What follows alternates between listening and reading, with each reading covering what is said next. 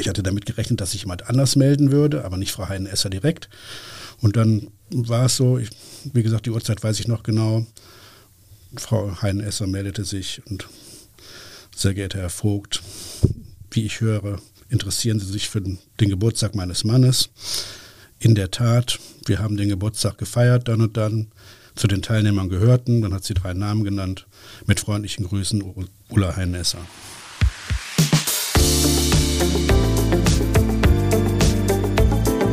Talk mit K. Mit Sarah Brasak.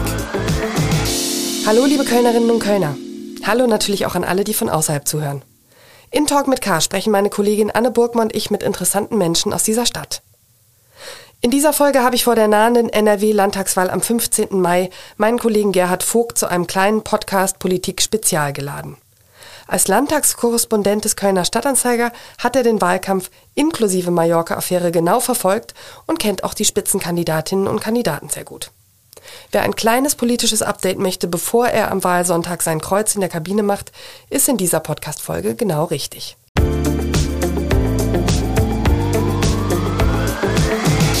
Lieber Gerhard, herzlich willkommen zu Talk mit K. Ja, gerne. Hallo Sarah.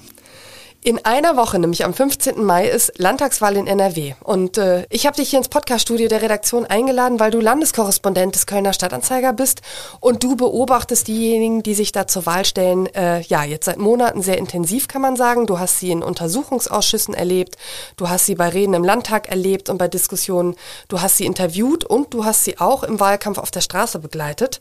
Und du wirst dabei natürlich etliche Einblicke erhalten haben, die jetzt der normale Wähler oder die normale Wählerin nicht nicht hat. Was war denn bislang dein interessantester oder vielleicht auch kuriosester Wahlkampftermin?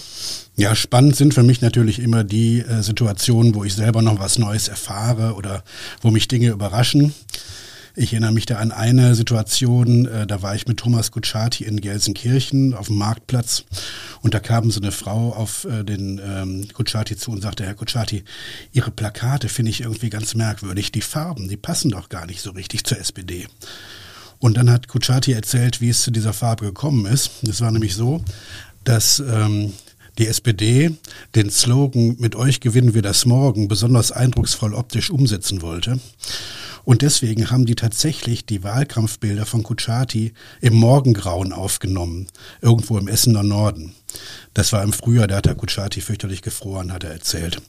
Und äh, dieses, diese, dieses leicht magentafarbige in dem Bild kommt tatsächlich daher, dass es original im Morgengrauen aufgenommen worden ist. Das wusste ich bis dahin auch nicht.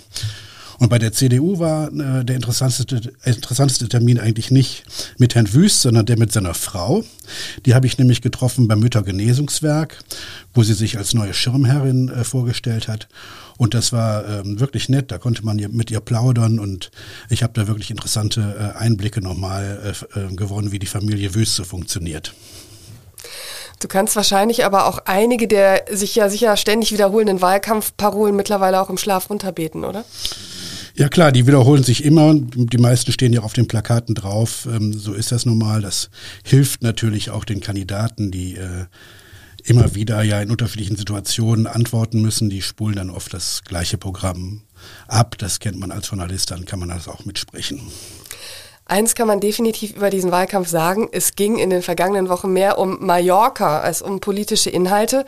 Es ist ein schmutziger Wahlkampf. Gewisser Weise gewesen in diesem Jahr. Würdest du das unterschreiben?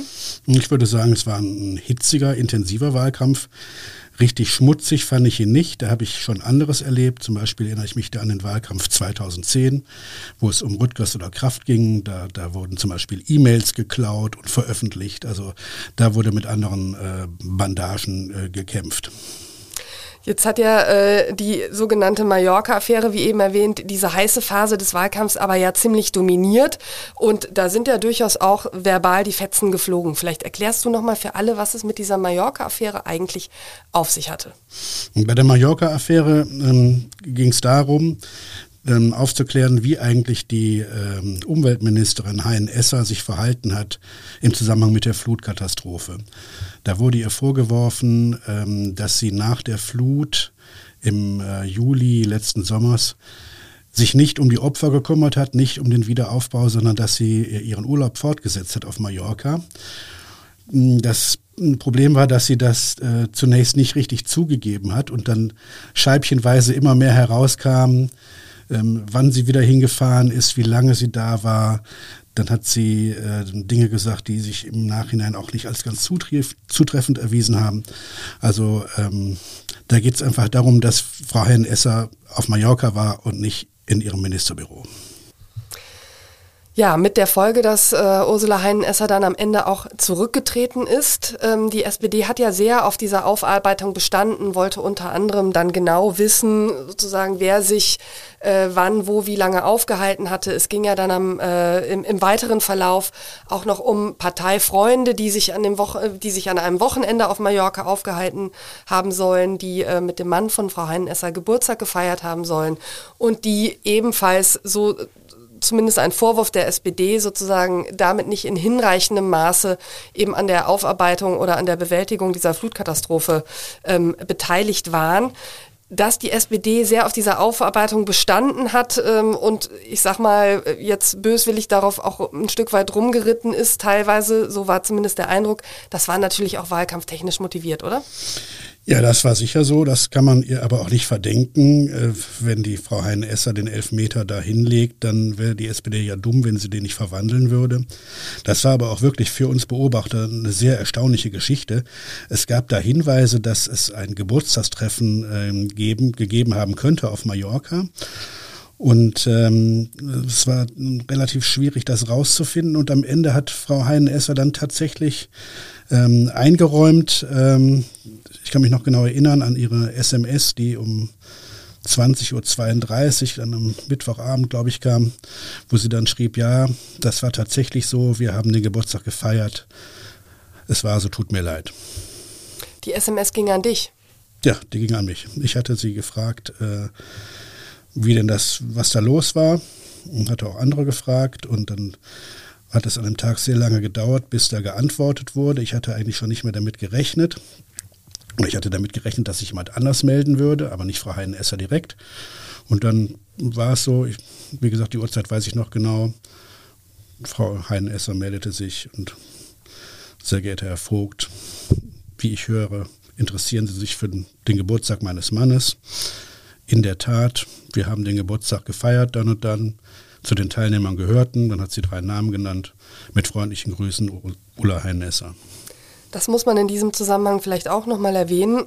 Ich wollte ja über die Landtagswahl vor allen Dingen mit dir sprechen in diesem Podcast, aber du bist ja derjenige, der diese, ähm, ja, diese Affäre und eben auch diese Salamitaktik der äh, Ministerin am Ende ja erhüllt, äh, enthüllt hat, was dann auch zu ihrem Rücktritt geführt hat. Und das war ja ein Vorgang, der dann natürlich auch bundesweit bis in die Tagesschau äh, Beachtung gefunden hat. Ja, das war ähm, tatsächlich ja auch ein äh, eine überraschende Entwicklung, ja auch für mich selber. Und äh, wir haben dann ja am selben Abend noch ähm, praktisch die Zeitung nochmal geändert und auch online ähm, die Texte rausgebracht. Und sie ist dann tatsächlich nicht, nicht mal zwölf Stunden danach zurückgetreten. Also da merkte man schon, dass die Recherche da schon ihre Wirkung gezeigt hatte. Bei dieser Mallorca-Affäre stand natürlich die CDU sehr lange unter Druck, äh, was ja dann auch letztlich zu dem Rücktritt von Frau Heinenesser ähm, äh, geführt hat. Dann hat aber die Geschichte ja auch eine durchaus erstaunliche Wendung nochmal genommen, denn plötzlich stand die SPD am Pranger. Erzähl.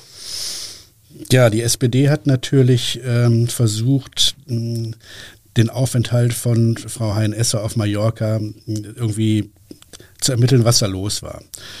Und ähm, dann sind ähm, Mitarbeiter auf die Idee gekommen, man könne sich ja vielleicht mal die, ähm, die sozialen ähm, Netzwerke angucken der Beteiligten.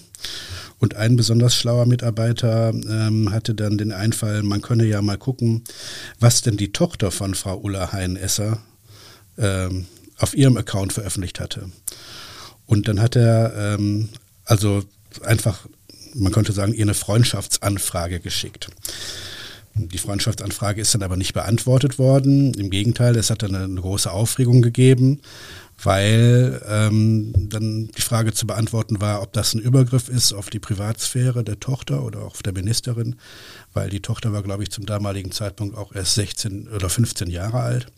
Und da muss man sich ja von fragen, ob das irgendwie ein legitimes politisches Mittel ist, da äh, ja, ich sage jetzt mal zugespitzt, Kinder auszuspähen, um da irgendwelche ähm, Bilder zu entdecken, möglicherweise von Geburtstagsfeiern. Ich denke, das kann man klar beantworten, dass das kein legitimes politisches Mittel ist. Wie ist das denn jetzt im Landtag dann auch thematisiert worden? Ja, das hat der SPD natürlich schwer geschadet. Ähm, also hat so ein bisschen ähm, das relativiert, den, den äh, Punktsieg, den sie da hatte mit dem Rücktritt von Hein Esser. Die Ministerin ähm, war ja eh nochmal eingeladen, sie muss, sollte sich nochmal äußern ähm, vor dem Untersuchungsausschuss und hat dann diesen Auftritt vor dem Untersuchungsausschuss genutzt, um sich nochmal, ähm, um ihre Dinge, um die Sicht, ihre Sicht der Dinge dann nochmal darzustellen. Und dann kam natürlich auch das Thema äh, Aussperrung der Tochter ähm, auf die Tagesordnung und ähm, ja, das Echo ist ja bekannt, das ähm, hat dann auch ein breites Entsetzen ausgelöst. Wie hast du denn Frau Heinesser erlebt in diesem, an diesem Tag, wo sie nochmal ihre Sicht der Dinge dargelegt hat? Ich habe Frau Heinesser schon vor ihrem Rücktritt ähm, als sehr, ja, wie soll ich sagen, sie war schon sehr angeschossen, hatte ich den Eindruck. Sie hatte auch schon mal viel, also bevor diese Dinge überhaupt ans Licht kamen, über wann sie wieder zurückgekommen ist, hatte sie mir auch schon mal äh, angedeutet, also wenn der Druck zu groß würde, würde sie zurücktreten. Da habe ich das damals noch äh, für Unsinn gehalten, weil da gibt es ganz andere Situationen, in, Dinge, in denen äh, Minister nicht zurücktreten. Aber gut. Jedenfalls bei, dem, bei, der, ähm, bei ihrem Auftritt vor dem Ausschuss war sie sehr bewegt, als sie dann die Geschichte erzählt hat von, der, äh, von ihrer Tochter. Hat sie auch ähm, hat sie auch Tränen in den Augen gehabt. Also die Sache hat sie schon sehr mitgenommen. Das ist auch verständlich. Man muss ja auch sehen, die Frau war Ministerin und wollte in den Landtag wieder kommen und jetzt ist sie ja, sie steht jetzt vor dem Politischen aus. Also sie hat im Moment nichts mehr zu tun, hat ihren Einfluss komplett verloren. Hat die Mallorca-Affäre der CDU oder aber auch der SPD, muss man ja dann fragen, sehr geschadet in diesem Wahlkampf? Wie ist dein Eindruck? sagen wir mal so, wenn die Affäre drei Wochen später ans Licht gekommen wäre, hätte sie der CDU mehr geschadet. Jetzt hat die SPD auch noch ihren äh, Teil abbekommen, von daher ist es ein bisschen ausgeglichen. Und ich habe den Eindruck, das Thema ähm, ist jetzt auch in den Hintergrund gedrängt worden durch den Ukraine-Konflikt und die Steigerung bei den Energiepreisen. Ich glaube, ähm, es ist noch ein Thema, aber nicht mehr das Thema Nummer eins. Wir beide haben ja zusammen Thomas Kutschaty, also den SPD-Kandidaten, ähm, der Hendrik Wüst als Ministerpräsident ablösen möchte, zusammen interviewt. Und er hat ja gesagt, seiner Meinung nach wäre das ganze Thema eben ein Schaden für das Image der Politik insgesamt, ähm, äh, weil die Glaubwürdigkeit beschädigt wird. Würdest du das auch so sehen? Naja, das ist ja immer schnell gesagt, dass die Glaubwürdigkeit der Politik insgesamt geschädigt ist. Ich, in dem Fall ist es eben so, dass die ähm, Ministerin Ulla Heiden-Esser als eine sehr integre Ministerin galt. Von daher ist äh, also dieses vollkommen unverständliche ähm, Fehlverhalten schon äh, auch ein schwerer Schaden, ja, muss man sagen.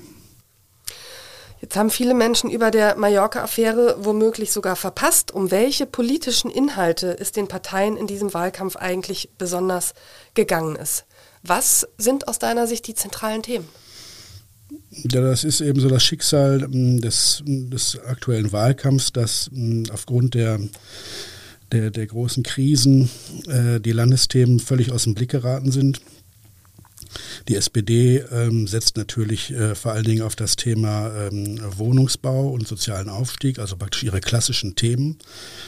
Und die CDU setzt auch eher klassisch auf das Thema äh, innere Sicherheit mit ihrem Innenminister Herbert Reul, den ja auch viele Leute kennen. Welche Rolle spielt das Thema Klimawandel? Wir haben da ja auch noch die Grünen mit im Spiel. Klimawandel ist auf jeden Fall ein, ähm, ein zentrales Thema, gerade durch die ähm, Betroffenheit ähm, in NRW, weil wir hier und die Braun, das Braunkohlerevier ja vor unserer Tür haben. Ähm, jetzt hat natürlich der Krieg in der Ukraine dann nochmal zu einer Verschiebung der Perspektiven ähm, geführt. Der SPD-Kandidat Kuchati schließt ja mittlerweile nicht mehr aus, die Braunkohlekraftwerke doch ähm, länger laufen zu lassen, während die Grünen umgekehrt der Meinung sind, ähm, jetzt der Krieg in der Ukraine äh, müsse nochmal einen neuen Schub beim Ausbau der erneuerbaren Energien bringen. Und Wüst? Wie positioniert er sich?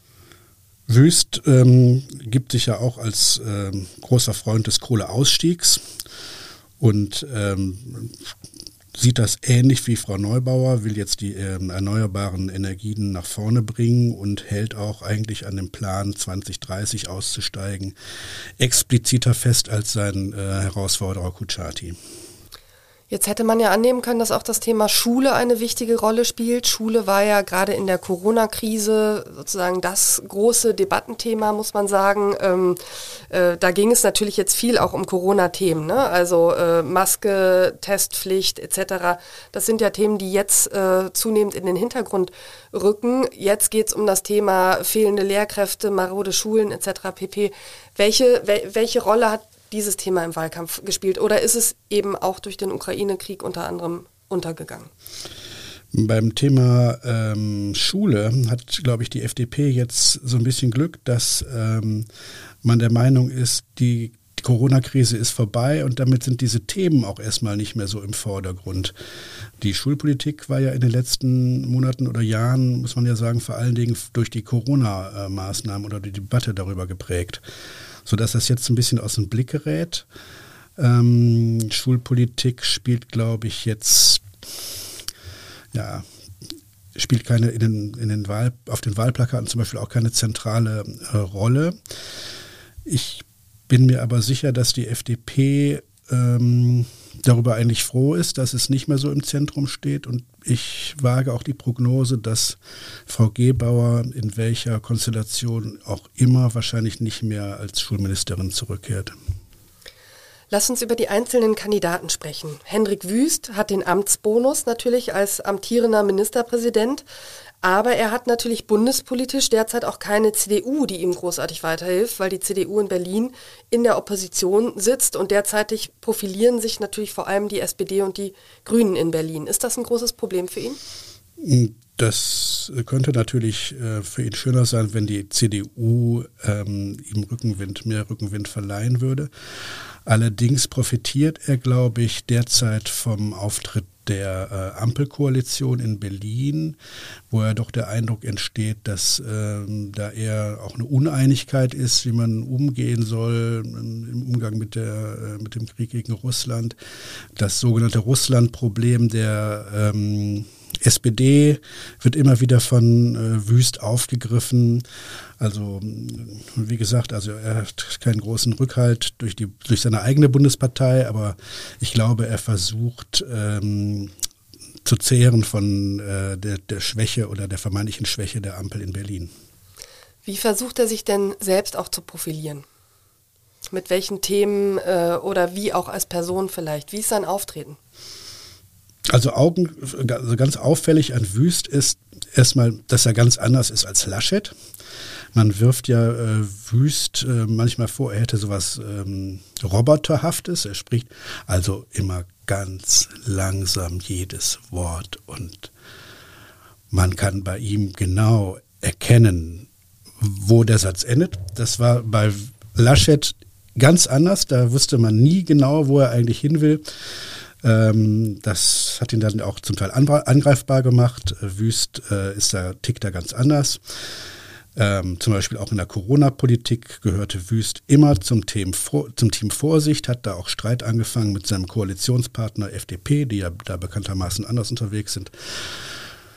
Er, ähm, gut, die, die Kenner der Landespolitik kennen Hendrik Wüst schon sehr lange, aber ich glaube, für die meisten Menschen im Land ist er neues Gesicht auch ein frisches Gesicht und ich glaube, ähm, ja, es steht im Moment, glaube ich, besser da, als viele Union, äh, in der Union sich das äh, erhofft haben.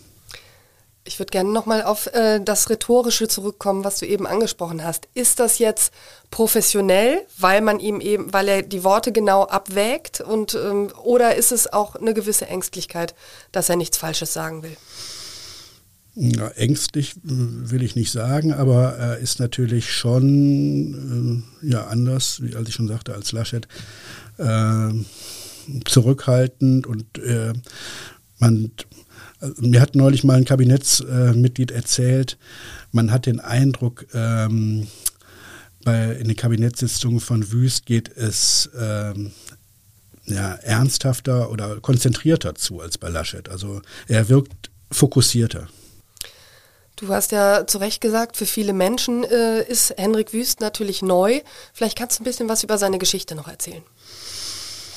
Der äh, Henrik Wüst, der ist in, äh, im Münsterland groß geworden, ist äh, früh in die Junge Union eingetreten, hat ähm, Jura studiert, dann ähm, galt er schon in der Zeit von, von Rüttgers, der von 2005 bis 2010 in NRW regiert hat, als Hoffnungsträger der CDU.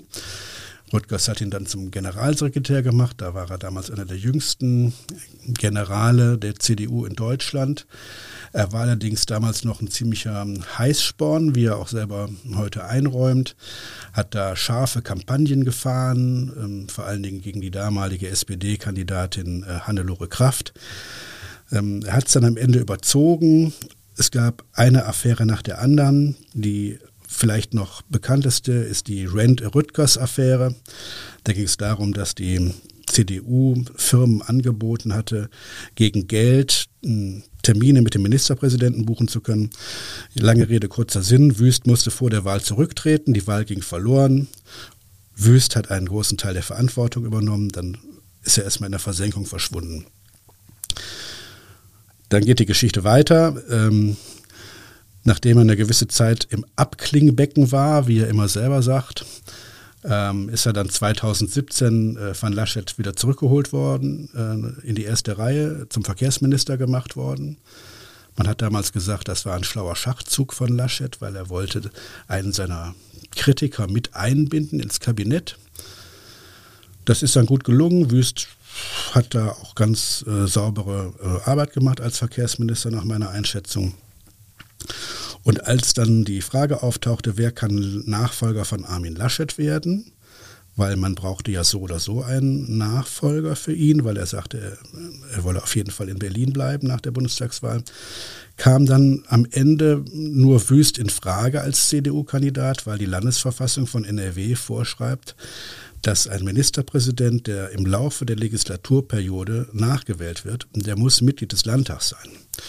Und von den wichtigen äh, CDU-Politikern, die es außer Wüst noch gibt, verfügte aber keiner über so ein Landes über das Landtagsmandat. Zum Beispiel Herbert Reul, der Innenminister, hat kein Landtagsmandat. Ina Scharrenbach, Bauministerin, hat kein Landtagsmandat. Also es lief am Ende auf Wüst raus, man hat ihn dann genommen und so ist es jetzt. Ja, plötzlich ist man dann Nachfolger von Ministerpräsident Armin Laschet, der ja als Kanzlerkandidat äh, ähm, gescheitert ist, aber eben angekündigt hatte, dass er kein Rückfahrticket aus Berlin äh, nach NRW möchte. Jetzt muss sich Hendrik Wüst, wir kommen gleich auf die aktuellen Umfragen zu sprechen, äh, aber jetzt muss er sich ja Sorgen machen, dass er auch sein Ministerpräsidentenamt verlieren könnte, und zwar gegen Thomas Kutschaty. Gesetzt den Fall, das kommt so. Was würde mit ihm geschehen? Das kommt sehr darauf an, wie hoch er dann verliert. Wenn er knapp verliert, würde ich sagen, bleibt er im Spiel. Dann wird er Fraktionsvorsitzender der CDU, also Oppositionsführer. Wenn es richtig schlecht läuft, wonach es ja im Moment nicht aussieht, kann ich mir auch vorstellen, dass er dann äh, sich irgendwo hinten ins Parlament setzen muss und dass dann jemand anders äh, Oppositionsführer werden muss. Ja.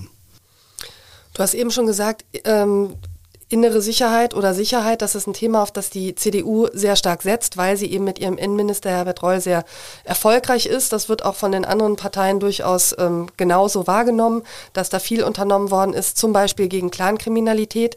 Wo erlebst du die CDU noch als inhaltlich stark und wo als eher schwach, vielleicht auch überraschend schwach?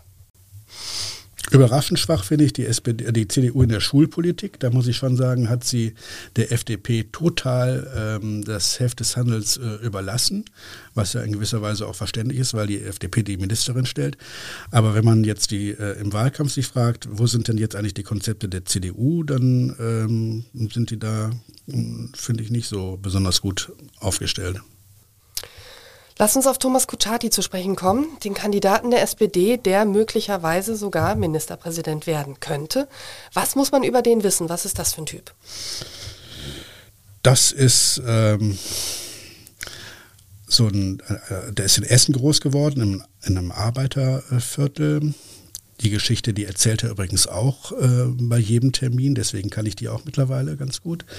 Sein Vater war Eisenbahner und die äh, Geschichte von Kuchati ist, dass man durch Fleiß und harte Arbeit was werden kann. Das erzählt er an seiner eigenen Biografie. Er sagt, sein Vater sei sein großes Vorbild gewesen. Ist es übrigens bis heute sein großes Vorbild. Der Mann ist nämlich 80 und fährt noch Fahrrad. Und ähm, Kuchati war das erste Kind aus der Familie, das Abitur gemacht hat, was sich hochgearbeitet hat. 2010 hat Hannelore Kraft ihn zum Minister gemacht, damals in einem äh, Minderheitenkabinett. Da muss man wissen, da gab es nicht so viele Leute, die darauf scharf waren, Minister zu werden, für eine Zeit, von der man gar nicht wusste, wie lange die überhaupt möglicherweise geht. Aber Kuchati stand bereit, ist es dann geworden und hat sie auch tatsächlich sieben, sieben Jahre lang gemacht. Justizminister. Justizminister von NRW war er, sorry. Und dann stellte sich äh, 2017, als die Wahl verloren ging für die SPD, die Frage, wer wird denn jetzt eigentlich Nachfolger von Hannelore Kraft? Hannelore Kraft hat sich ja schön rausgehalten. Und ähm, dann hat die SPD versucht, im Hinterzimmer äh, Nachfolger äh, zu ermitteln. Und ähm, die Geschichte ist aber jetzt zu kompliziert, um die zu erzählen. Ich verkürze die mal. Ähm, es gab eine Lösung, die nicht Kuchati war. Und Kuchati hat dann aber äh, den Mumm besessen, zu sagen, nee Leute, so geht's nicht und hat sich einer Kampfabstimmung gestellt und hat diese Kampfabstimmung gewonnen und ist dann Fraktionschef geworden. Er hätte dann wahrscheinlich auch direkt Parteivorsitzender werden können, aber da hat er gesagt, okay, nee, das warte ich erst mal ab. Und dann erst vor zwei Jahren, als die SPD noch wirklich in einem Jammertal war, da hatten die Umfragewerte von 18 Prozent, hat der gesagt, ich will jetzt Ministerpräsident werden. So, und jetzt ist er dabei aufzuholen und nächste Woche wissen wir, wo er gelandet ist. Er ist also für einige Überraschungen gut, das kann man da ähm, definitiv, definitiv raushören. Ähm, wo erlebst du denn äh, seine SPD als stark und wo als schwach?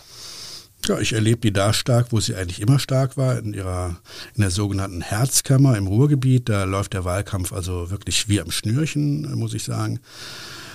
Ja, natürlich hat der Kuchati auch so seine Macken. Also ich wundere mich immer darüber, wie schamlos der zum Beispiel ähm, FDP-Projekte klaut. Also da erzählt er immer wieder, Planungsbeschleunigung sei ein zentrales äh, Mittel der Politik, die er auch dann durchsetzen würde. Planungsbeschleunigung ist aber überhaupt keine Erfindung von Herrn Kutschaty, sondern gibt es schon lange. Das hat äh, 2017 schon die FDP in den Blick genommen, nur die haben das damals Entfesselung genannt. Also Deutlich böseres Wort auch? Ja, die haben das aber selber so genannt, von daher ist es ihr Problem, aber ähm, ja, da finde ich eben, das ist gut, das merkt jetzt, äh, merken wahrscheinlich nur Insider, dass das geklaut ist, aber wie gesagt, das finde ich so ein bisschen daneben.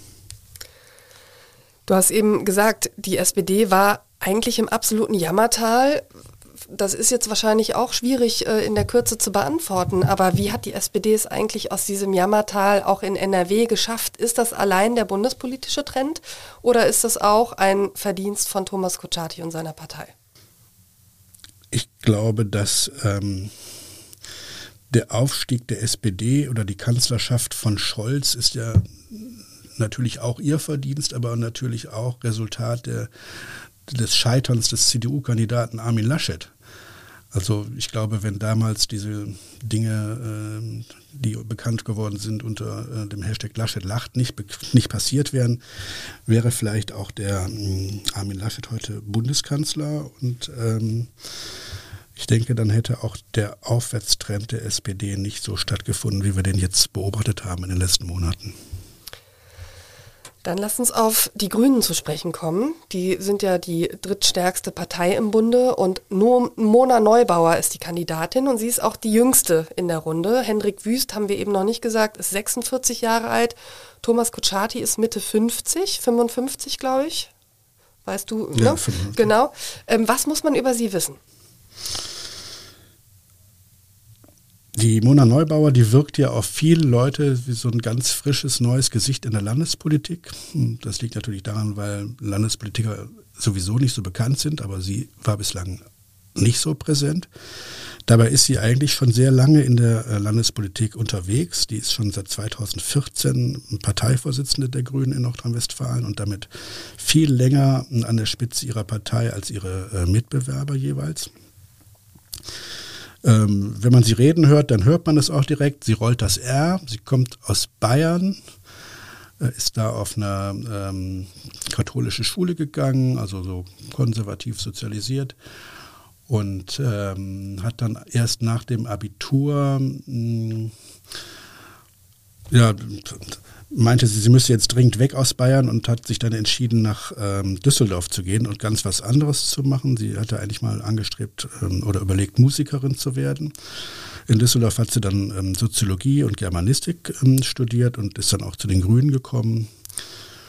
Ja, und wie gesagt, seit 2014 ist sie Parteivorsitzende und ähm, hat sich relativ äh, geräuschlos dann äh, zur Spitzenkandidatin wählen lassen im letzten Jahr. Wie hast du sie im Wahlkampf erlebt? Wie geht sie auf Menschen zu? Ist sie, ist sie ein charismatischer Typ, der die Menschen schnell gewinnt oder womit kann sie punkten?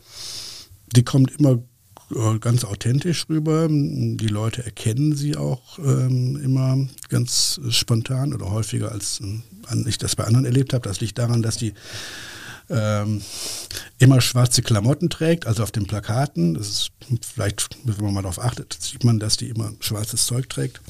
Und das trägt sie auch im normalen Leben immer, also ist keine Show. Und ähm, ich habe mal geschrieben, sie sieht so aus, als ob sie gerade ihrem Wahlplakat entstiegen ist. Das ist tatsächlich ein Phänomen.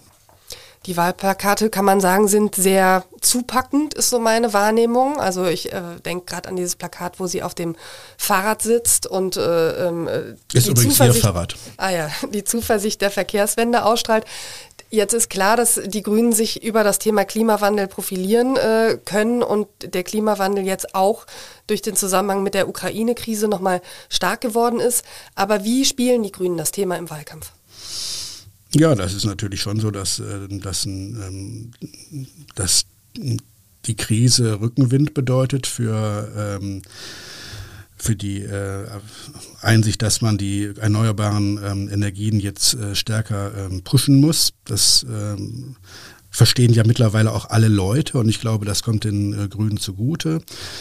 Ähm, die Grünen wollen vor allen Dingen äh, sich als offene Partei äh, darstellen, auch für, für, also für alle für wählbar. Wo sie unbedingt von weg wollen, ist äh, dieses Image der Bevormundungspartei, was ihnen ja sehr geschadet hat im Wahlkampf 2017 wo es da so Geschichten gab wie äh, Lebensmittelampel muss eingeführt werden und irgendwie Veggie Days sollen zur Pflicht werden an Schule. Das hat den äh, Grünen schon ähm, dann auch einige Prozente abgenommen und ähm, da sind sie heute anders unterwegs. Gibt es weitere Themen neben dem Klimaschutz, mit denen die Grünen punkten wollen? Verkehrspolitik und auch Familienpolitik wird immer mehr zu einem zentralen Thema der Grünen. Ich glaube, äh, man kann jetzt schon sagen, wenn es eine grüne Regierungsbeteiligung gibt, dann wird, werden die Grünen auch das Familien- und Jugendministerium auf jeden Fall übernehmen. Ähm, also das ist ja auch ein Thema, was, ähm, wo sie ihre Klientel mit abholen. Also kenne in Köln viele Gegenden, wo die Grünen sehr stark sind und wo auch ähm, Familien- und Schulen, Schul Schulpolitik immer ein starkes Thema ist.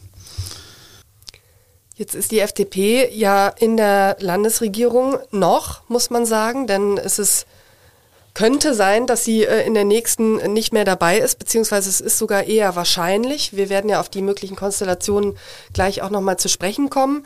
Ähm, auf jeden Fall äh, sind sie ein äh, großer Wackelkandidat. Wie schlagen die sich denn im Wahlkampf? Ja, ich äh, habe den Eindruck, dass die FDP versucht, den Bundestagswahlkampf so ein bisschen zu imitieren von Christian Lindner.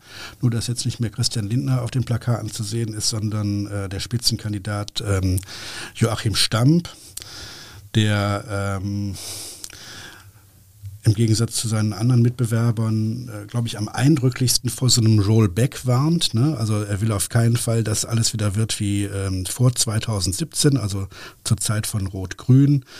Äh, das ist ja eine Zeit, die ähm, die FDP immer mit einem großen Stillstand äh, verbindet und den hätte man jetzt ja überwunden und dieser Effekt, da, dieser, das darf eben nicht mehr zurückkommen, das davor war ein Stamp. Und das ist, glaube ich, auch ein starker Moment in seinem Wahlkampf. Jetzt hast du ja die Kandidaten und die Kandidatin äh, im Wahlkampf begleitet, auch auf der Straße. Ähm, welche Erfahrungen hast du gemacht, wenn die auf ihre Wählerinnen und Wähler treffen? Es ist ja auch ein immer noch besonderer Wahlkampf. Wir kommen gerade aus der Corona-Krise. Ähm, man hat teilweise noch die Maske auf. Ähm, wie ist das abgelaufen? Also beim Straßenwahlkampf, da darf man sich ja auch nicht vertun. Das sind jetzt ja nicht nur Leute, die da zufällig mal vorbeikommen, sondern in der Regel sind da ja Unterstützer der Parteien.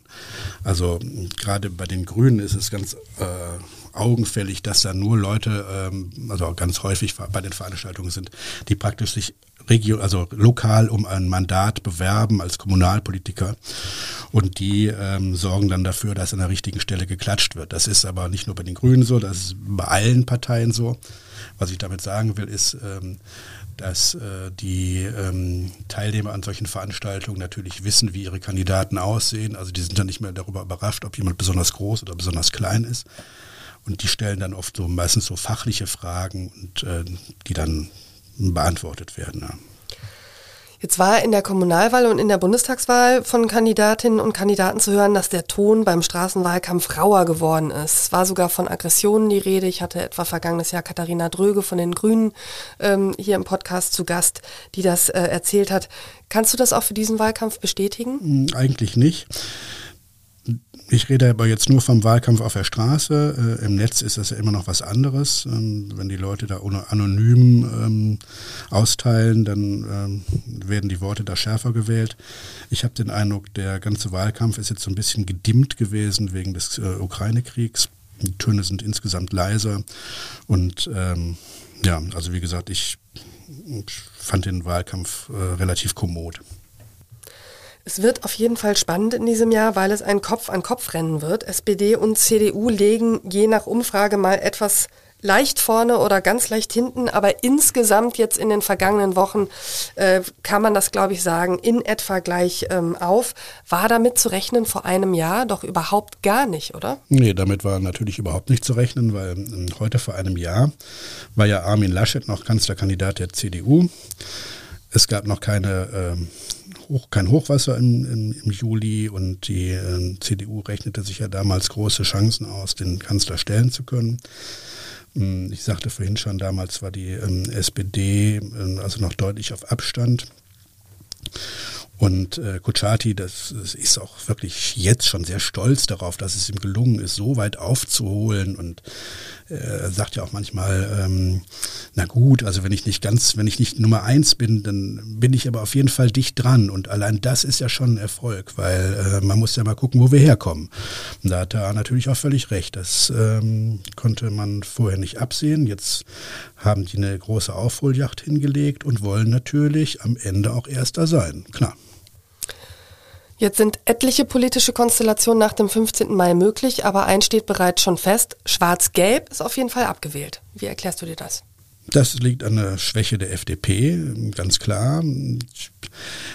Ich glaube, die FDP in NRW ähm, wird abgestraft für die Politik der Schulministerin, die viele ähm, für beklagenswert äh, halten. Und ähm, offenbar ist auch der Plan, durch eine liberale Corona-Politik äh, Großpunkte zu sammeln, offenbar nicht aufgegangen. Man sieht ja, viele Leute sind skeptisch, wie das jetzt am Ende äh, ausgegangen ist. Es gibt keine Impfpflicht. Ähm, man weiß nicht, wie der Herbst wird. Man weiß nicht, wie der Herbst wird. Am Ende geht, stehen wir am, im Herbst wieder am Punkt Null und das würde dann auf jeden Fall mit der FDP nach Hause gehen. Und ich glaube, es geht jetzt schon am Wahltag mit der FDP nach Hause, dass sie praktisch die Partei ist, die das jetzt auf den Weg gebracht hat. Welche politischen Konstellationen sind denn am wahrscheinlichsten? Am wahrscheinlichsten sind Zweierkonstellationen. Wenn es reicht für Schwarz und Grün oder für Rot-Grün, dann wird es das geben. Wenn es aber für Zweier- und Dreier-Konstellationen reicht, wird es spannend. Das könnte zum Beispiel sein, wenn, es, wenn wir eine Mehrheit haben für CDU und Grüne und für eine Ampel gleichzeitig. Ich glaube, das wird ähm, der Punkt dann, den wir nächsten, nächsten Sonntag um 18 Uhr äh, haben, dass genau diese Bündnisse funktionieren. Und dann müssen eben die Grünen entscheiden, letztendlich, sie sind dann äh, der Königsmacher, wollen wir mit den Schwarzen gehen oder stehen wir für eine Politikwende, die ja eher eine wäre mit äh, der SPD und der FDP? Und dann wäre die FDP aber natürlich doch wiederum ziemlich wichtig. Dann wäre sie wichtig. Ähm, ich würde aber sagen, es gibt jetzt, äh, es gibt keinen Automatismus für das eine oder für das andere. Für Schwarz-Grün spricht, Zweierbündnisse sind immer leichter zu organisieren. Das sagen auch alle äh, Akteure. Also wenn das funktioniert, ist das immer das Erste, was man anstrebt. Auf der anderen Seite gibt es natürlich aus Berlin starke Bestrebungen, auch in NRW eine Ampel zu, zu bauen. Dann hätte man da die gleiche Konstellation wie in der Bundeshauptstadt und könnte eine starke Achse bilden. Da, dazu käme dann noch, dass ähm, die Stimmen im Bundesrat von NRW dann auch der Ampelkoalition sicher wären. Das sind sechs Stimmen, die man jetzt nicht hat. Und wenn es eine Ampel gäbe, dann hätte eben Scholz auch diese sechs Stunden, diese sechs Stimmen im, ähm, im Bundesrat. Aber man muss auch sehen, die Ampel, habe ich vorhin schon mal angedeutet, ist ja nicht unbedingt immer nur Vorbild, äh, also leuchtendes Vorbild. Es gibt in äh, NRW viele Leute, auch bei den Grünen, die da skeptisch sind und sagen, wenn man sich anguckt, wie die FDP SPD und Grünen in Berlin auf den Nerv geht, dann äh, vor allen Dingen mit ihren Corona-Vorstößen, dann äh, kann einem ja Angst und Bange werden und ähm, ja gut, also da, ich würde auch sagen, da gibt es keinen Automatismus.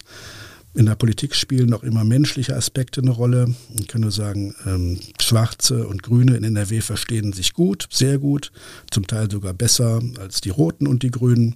Also das ist spannend und alles ist offen.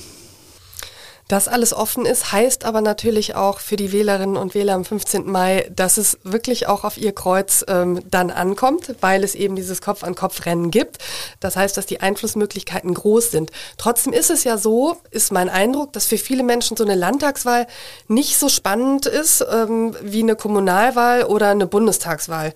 Vielleicht erklärst du jetzt nochmal, letzte Frage, warum dieses Kreuz bei der Landtagswahl ähm, genauso wichtig ist wie das Kreuz was man in Köln macht zum Beispiel oder was man eben dann für die Bundestagswahl macht.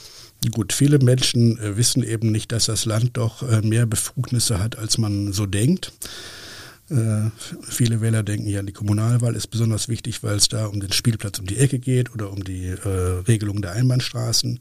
Und bei der Bundespolitik ist ja eh klar, dass es da um Richtungsentscheidungen gibt. Aber auch das Land hat ja nun wirklich ähm, große ähm, Einfluss- oder Gestaltungsmöglichkeiten.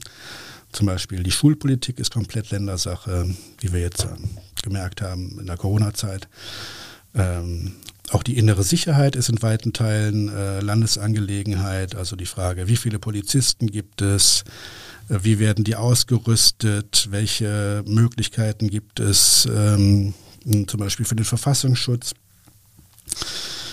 Also das sind auf jeden Fall zentrale Bereiche des Lebens. Äh, Kita-Politik habe ich vergessen. Ähm, wie viele Erzieher ähm, gibt es pro Gruppe, äh, wie viele Kitas werden in den Städten aufgemacht und so. Auch da hat das Land große äh, Gestaltungsmöglichkeiten. Deswegen kann ich nur jeden ähm, auffordern, sich die Programme nochmal anzugucken und dann zu überlegen, wo er seine Stimme macht.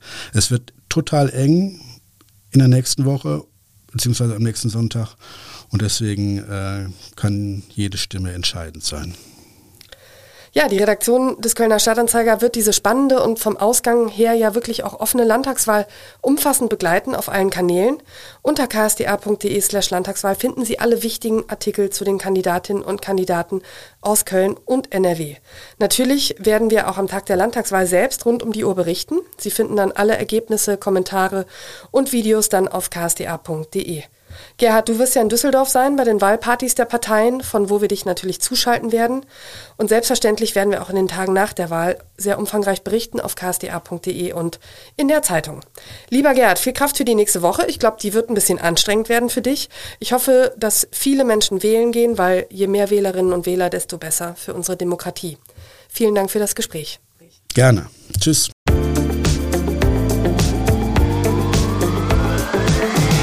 Wenn Sie den Podcast Talk mit K mögen, dann abonnieren Sie ihn doch gerne, damit Sie keine neue Folge verpassen.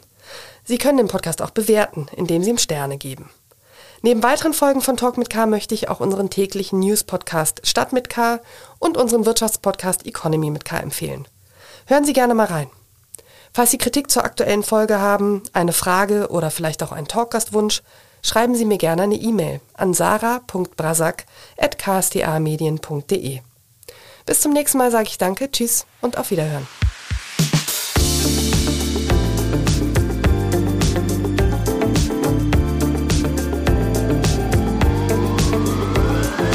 Talk mit K.